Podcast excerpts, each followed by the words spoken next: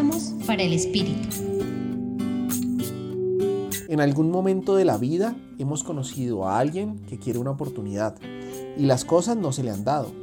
Incluso tú, que hoy estás escuchando este audio, puedes recordar un momento donde estabas necesitando una oportunidad para ser feliz, para amar, para trabajar, para sanar a alguien. Esas oportunidades muchas veces son la clave de la vida y hay que tener mucha sabiduría para poder reconocerlas y aprovecharlas. En el Evangelio de hoy se nos cuenta que había un leproso que le suplicaba a Jesús que lo curara. Jesús se compadeció de él, se acercó a donde él estaba, extendió su mano y lo tocó. ¿Entendieron? Lo tocó. Esto en la época era muy importante, porque Jesús hizo algo que rompía las reglas. Algo que era una enfermedad maldita donde no se podían acercar. Ellos eran considerados impuros. Se creía que era consecuencia de los pecados.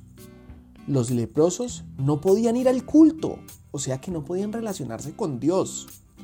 Pero sin importar eso, Jesús lo tocó. Ahora pregúntate, cuando tú quieres construir un mundo mejor, ¿hasta dónde llegas? ¿Eres de los que prefiere mantener su comodidad y ayudar solo a los que se lo merecen? ¿O eres de los que se ensucia, se remanga las mangas, se pone las botas y va donde otros no quieren ir? Si haces esto, puedes darle la oportunidad a alguien para que su vida sea diferente. Es ayudar al que creemos que no se lo merece. Es jugársela por los que más lo necesitan.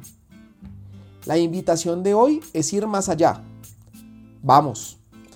Yo sé que da miedo, pero se puede.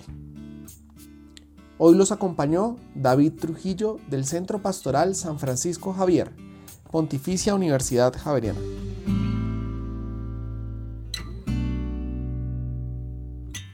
Escucha los bálsamos cada día entrando a la página web del Centro Pastoral y a javerianestereo.com.